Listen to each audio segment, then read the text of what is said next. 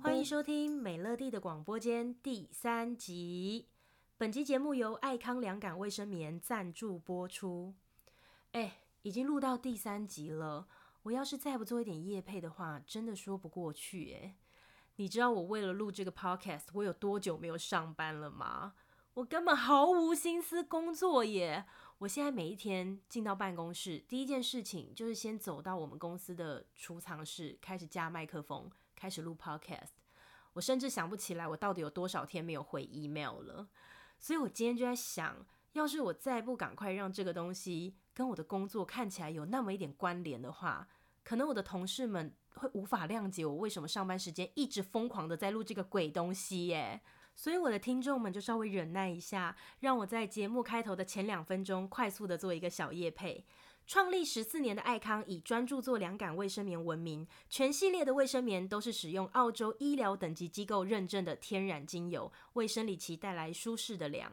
诶，大家务必要记得哦，在台湾这么闷热的气候下选择凉感卫生棉。不是会凉就好哦，你们更需要重视的反而是凉感的来源。务必记得，健康的凉才是好凉。那么爱康的官网从今天开始一直到三月二十四号，已经正式的推出了上半年最优惠的妇女节活动，千万不要错过了，给自己一个生理期也能很缤纷的机会。你会发现，原来生理期不是只能被动的等待不舒服过去，我们现在已经有了主动对付它的方法，给自己来一场最好的生理期体验吧。OK，好的。刚刚以上的那段话呢，就是我给我同事们的交代，让他们知道，哎，老板也是有在工作的，我不是整天只知道玩呢。好了，OK，我们可以开始今天的节目了。在一开始呢，我要特别的先感谢所有在我们节目下方留下五颗星支持或是写下评论的听众。呃，我在下面的评论看见有一个听众问我说，如果我的孩子遇到了校园霸凌，我会怎么做？诶，虽然我还没有孩子，不过对于校园霸凌这件事，我倒还真的有一些亲身的经验可以跟大家分享一下。呃，我可以告诉大家我遇到了一些什么样的事，以及我怎么看待这件事，跟后来我做了一些什么样的改变。当然，我遇到的呃霸凌没有像上新闻那种等级啦。我们常常会在新闻上面看见，呃，哪一个学校又发生了集体霸凌的事件，有一些。呃，很惊悚的影片画面这样子，那些我都不太敢看。呃，我曾经看过一支霸凌的影片，在学校的后巷，有一名女学生被所有的人包围、打巴掌，然后身上的衣服被扯下来。呃，自从我看过一次像那样的影片之后，我发现那个画面一直烙印在我的脑海里面，挥之不去。所以我后来对这样的影片都感到很。很恐惧，我只要看到呃又有新的新闻出来，网络开始疯传影片的时候，我都不敢点开来看。我觉得那个真的，即便不是发生在自己身上，你作为一个观众，那都像噩梦一样。所以真的要杜绝霸凌。那至于我嘛，我遇到那些感觉被霸凌的感受。是在我幼稚园到小学的这个期间，很多人都觉得霸凌只发生在学生跟学生之间，但是在我的经验里面，有的时候老师反而也有可能是那一个最大的霸凌者。我记得我幼稚园的时候，非常的抗拒去上课。在我幼稚园中班的时候，我遇到了一个很可怕的班导师。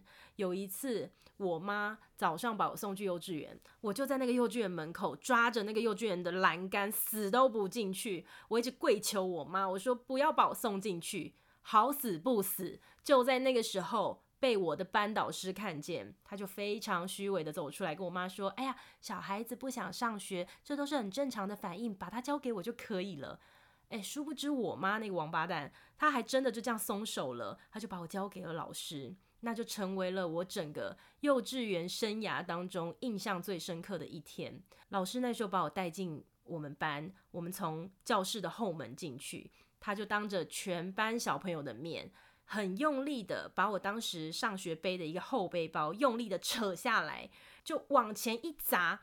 我的书包就从教室的最后面一路滑行到最前面的讲台上，诶，老师根本是把我的书包当保龄球在打耶！然后他非常歇斯底里的跟我说：“你那么不想来上课，那你就不要来啊！”哦，好可怕！然后他当天可能还有做一些很可怕的举动之类的。我现在其实想起来有点模糊，但是他把我的书包当保龄球在打这件事情，我就印象很深，记到现在。我回家之后，我就跟我妈讲了这件事，我妈就说：“哎呀，小朋友会不会有点大惊小怪啊？我看你们老师还好啊，你们老师人很客气啊，然后也很甜美啊，什么之类的。”但当时只有我爸相信我。于是，我爸在我幼稚园大班的时候就帮我转学了。所以你说，在幼稚园的那个年纪，懵懵懂懂的，我对于那个时期的记忆很多都非常的模糊。但只有那一天，是我一记就到了今天，将近记了要三十年。我想那件事情在我当时幼小的心灵，肯定也造成了一些阴影吧。接着幼稚园毕业之后，就上小学了嘛。我不确定现在的老师跟以前的老师相差有多大？但在我们那个时代哦，二十几年前，学校的确会有一些老老师，他们是有他们自己的一派教学方式，是不容父母左右的。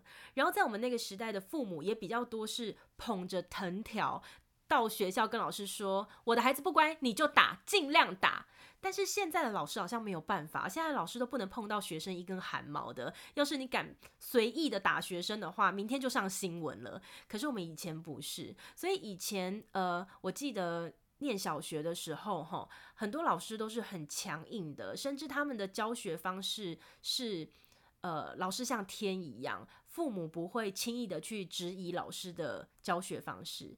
那我那个时候小学一年级，我就遇到了这个邓老师。他呢，他的风格比较像是他会用学生的成绩来决定他要不要喜欢你。那我这种成绩不好的学生就比较吃亏啊。那你不要看小朋友年纪这么小，但小朋友其实都会看风向的。老师比较喜欢谁，那些人都比较容易成为群体当中的焦点。那像我们这种成绩比较不好的，诶，莫名其妙就活成了边缘人。然后我就记得啊，那时候我。这个邓老师真的好不喜欢我。小学的时候我就长得蛮高了，我就是属于坐在班上比较后面的人。那以前不是学校都有运动会吗？运动会就会跳大会操啊，我们要在运动会上面表演这样。那有一天我们班就在排演那个大会操，老师就从我们队伍的最前方，就是班上最矮的人，他就开始排每一个人要站在什么位置。然后排着排着排着排到我的时候，我已经大概是倒数第二个还是第三个了。然后老师一朝我走过来，第一件事情就是啪一巴掌直接打在我的脸上，然后他就很用力的抓着我的肩膀，把我移到一个位置，说：“你就是站在这里啦。”然后他就走掉了。我当时大傻眼，我想说：“呃，怎么回事？为为什么要打我一巴掌啊？”那我跟你说，小朋友其实都会看，呃，老师不喜欢你，你当然就比较没有靠山嘛。所以小朋友也会有样学样的。当老师也这么对我，其他的小朋友也会开始对我出现一些欺负我的行为，像是他们可能就会呃偷我的东西，或者是捉弄我这样子。例如偷走我铅笔盒里面的橡皮擦，或者是偷我的彩虹笔。哎。你知道彩虹笔大家还记得吗？就是那个里面有红橙黄绿蓝靛紫颜色的蜡笔这样子。我的同学会跟我把彩虹笔借走，然后因为他的紫色用完了，所以呢他就拿我的彩虹笔去把我全新的紫色跟他用完的紫色调换。哎，我一支全新的彩色笔借给你，结果回来之后我的紫色就没有了耶。所以小时候我就是会遇到像这样子的情形。那我印象最深的是我一年级的时候，有一天。呃，我忘记带抹布去学校，因为大家不知道还记不记得，小时候早上要大扫除一次，下午也要大扫除一次。然后我那一天呢，就是被分配到要擦窗户，所以我就要带抹布去学校，但我忘记带了啊。讲到忘记带东西去学校，这也是我另外一个痛苦。我记得我念书时期最讨厌的事情，就是要带一大堆有的没有的东西去学校。我最害怕的就是老师上课的时候会交代，哎，所有的同学明天要带，呃，像是什么？哎，我怎么可能会记得啊？我从小到大对于这些东西，我基本就没有一样记得要带去学校的。怪不得我现在想不起来，也很正常啦。啊，反正就是一些像圆规啦、圆规、三角尺、彩色纸这种。就是你放学之后必须要跟你的爸妈讲，说明天要带这些东西去学校，要让你的爸妈带你去买的。这些东西是我在念书期间觉得最痛苦的一件事情。而且除了这些东西，还包括一些很。强人所难的，我记得小学要带什么蚕宝宝去学校，因为我们要观察一个蚕宝宝最后怎么作用，然后变成蝴蝶，就类似这些东西吧。因为小时候我爸妈工作非常的忙，我基本上就很少看见他们啊，他们都很早出门，很晚回家。我记得那个时候，我爸妈时常。清晨五六点就要出门去工作，他们就会把我载到学校门口，然后问我说：“我要在学校门口等学校开门，还是我要先去外婆家？因为我外婆家那时候就在学校隔壁。但我不知道为什么小时候我很排斥去外婆家，我就宁可一个人在学校门口等。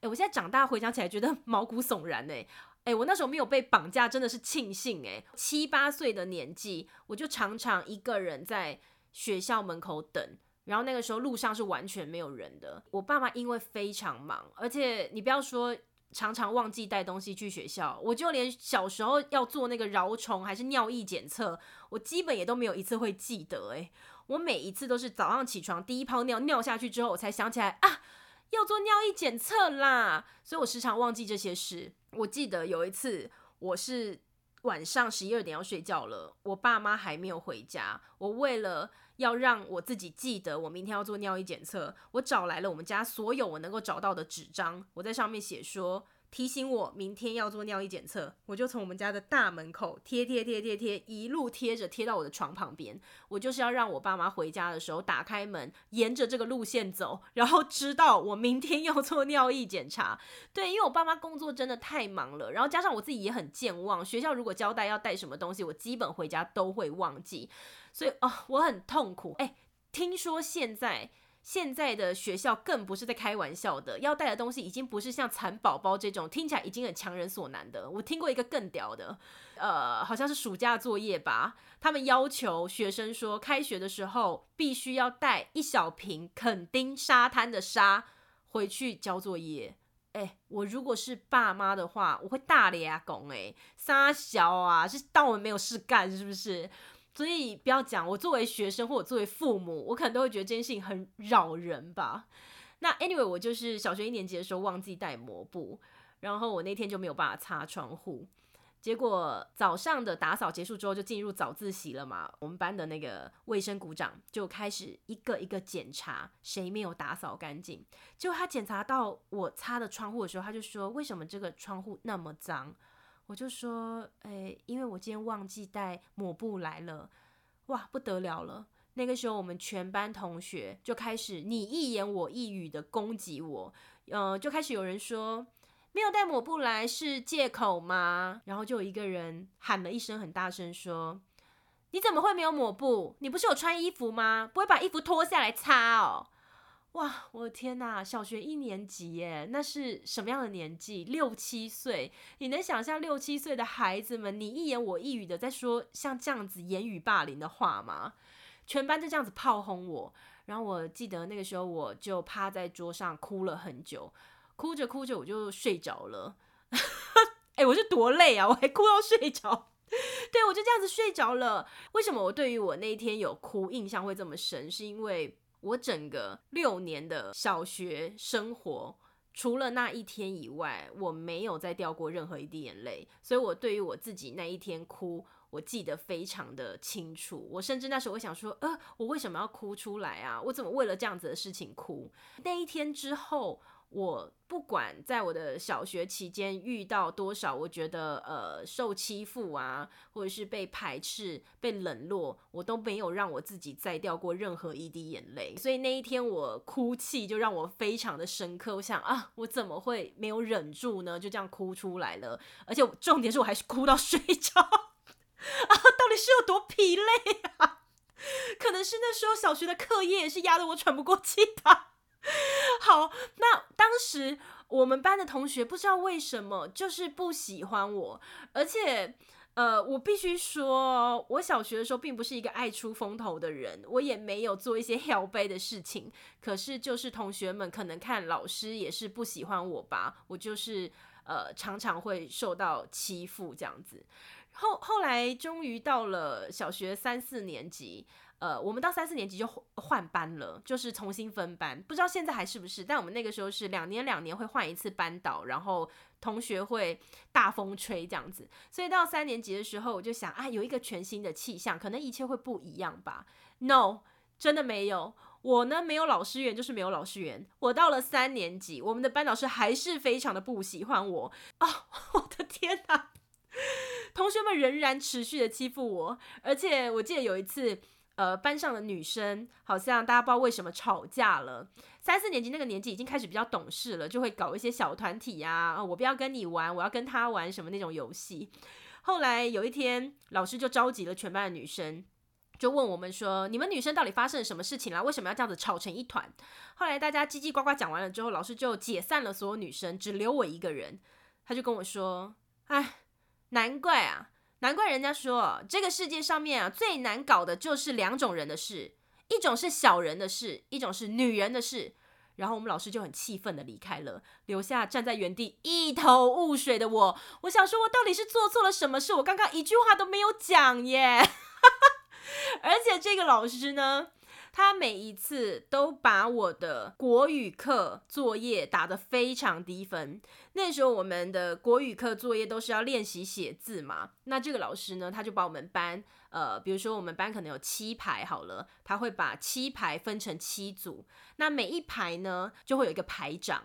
那这个排长每天就要把所有人的作业分数加总起来写在黑板上，老师就要让大家比赛，哪一排的分数最低，那那一排就要做一些劳动服务这样子。那我呢，就是那个一直拉垮我们这一组分数的，呃，哎，我就是害群之马吧。哎，你知道我每一次国语课的分数都超级低，然后我们那一组的人就很生气，他们就每天就下课的时候就会一群人围着我，然后在我旁边叉着腰说：“你永远都不准下课。”哎，他们竟然。规定我不准下课耶！每天下课时间一到，他们就逼着我练字，不给我去上厕所，不给我出去玩，就是叫我一直写字。我的三四年级就是一直在写字，但是老师永远没有因为我越练越好的字而给我比较高分，我就一直不断的被其他的同学骂，然后觉得我就是一个害群之马。他们就非常的讨厌我，然后除了同学讨厌我，这个老师他真的对我很有意见，他基本对我就是视而不见耶。你知道他对我视而不见到什么程度吗？有一次，他就对我们全班说：“所有的小朋友，你们回家问你们的爸妈，‘花无百日红’的前一句是什么？”哦，我一回家马上问我妈，我妈跟我阿姨就立刻告诉我说，前一句是“人无千日好”。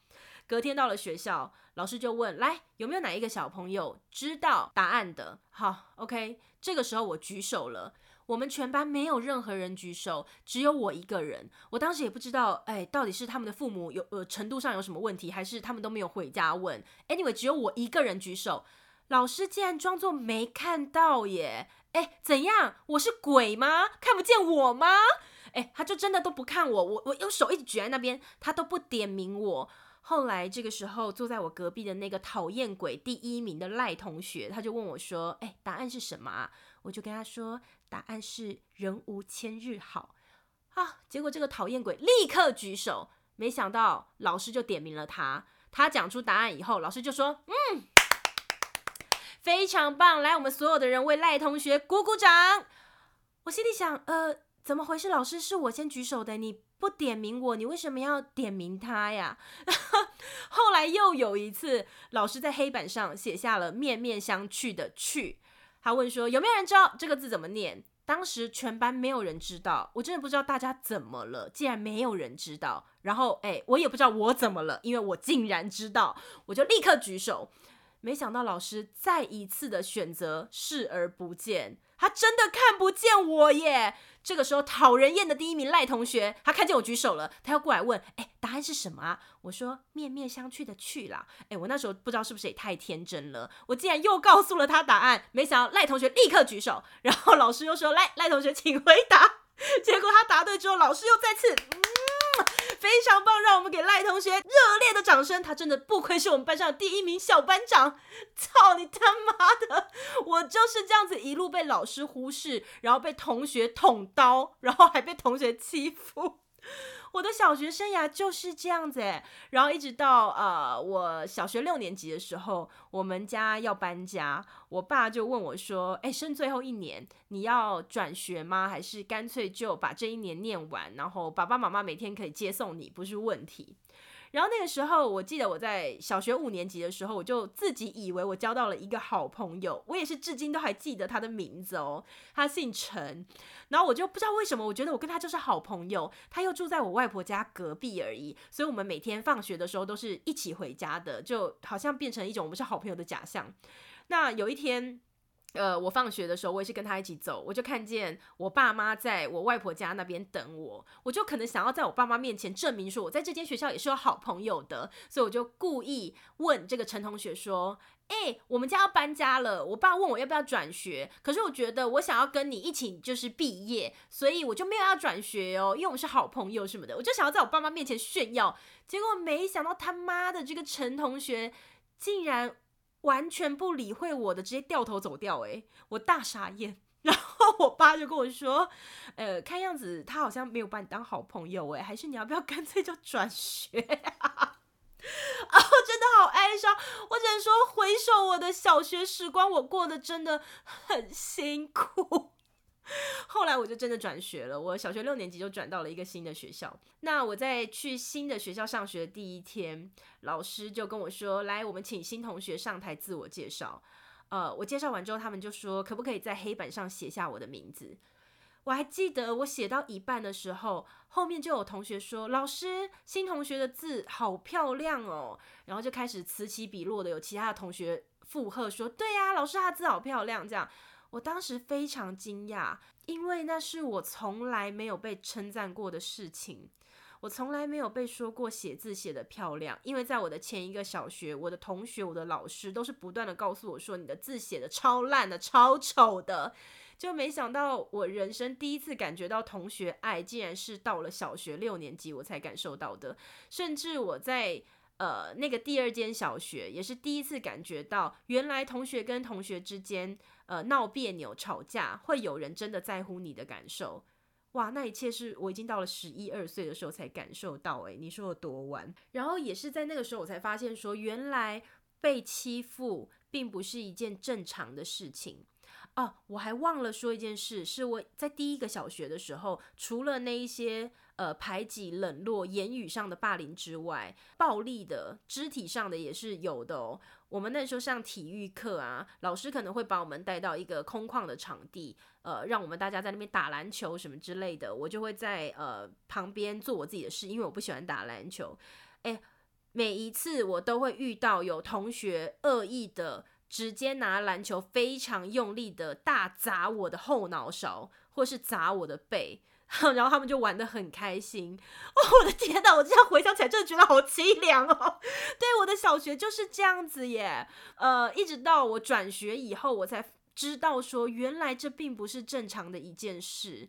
原来在过去的这么多年里面，我自己竟然也习惯了让其他人欺负。直到我开始感觉到同学，新的学校同学呃对我的友爱之后，我才明白说，被欺负不是一件正常的事。当我开始知道了这件事情之后，我后来升了国中，我就告诉我自己说，绝对不能让自让别人再养成欺负你的习惯。无论如何，当你在遇到类似的情形时，你一定要表现你的态度。没有人会在一年级的时候被欺负，在二年级突然就很受欢迎。你一年级开始你就被欺负，你只会二年级、三年级、四年级一路到毕业都是被欺负的。这就像是被欺负者的宿命一样，因为别人觉得你的底线就是可以一踩再踩的。这就是我在小学六年级有了一个非常强烈的对比的时候，我才知道说，原来这件事情是可以改变的。所以我很感谢我那个时候选择转学。我转，我要是没有转学的话，我就不会知道，原来我也是可以被其他的同学喜欢，或者是非常对等的、平等的对待的。呃，然后才会让我在国中的时候就改变了我自己在人际关系上面的命运。所以回到这个听众问我的问题，如果说有一天我的孩子在学校遇到了霸凌，我会怎么做？我会在孩子去上学之前，我就会先给他一个行前的教育。我会告诉他说，你即将要进入一个小型的社会，你可能会遇到什么样的问题，以及我会把他可能遇到的情境先分享给他，告诉他说，当你遇到这些情境的时候，你可以怎么样面对跟处理它。会先事前做一些尽可能我能够想到的预防针，我会先帮他打一打这样子。呃，我我记得我曾经在网络上看过有一个讨论，就是说，当孩子遇到了霸凌，你首先应该要选择打回去，还是告老师？我在这边分享一下我个人的想法。虽然我还没有孩子，但是我可以先把它录下来，未来作为一个对照。我觉得我可能会告诉我的孩子说，如果今天你并没有去用暴力对待别人，但你突然的被侵犯或者是被暴力对待的时候，请你先自救。你要看情形，虽然暴力不能解决任何事情，可是它也不是一件这么僵化的事情。就是当如果今天有人要去伤害你的时候，你不要脑袋不会转弯的想说，最正确的流程应该是先去告老师。没有，不是这个样子。你要先保护你自己。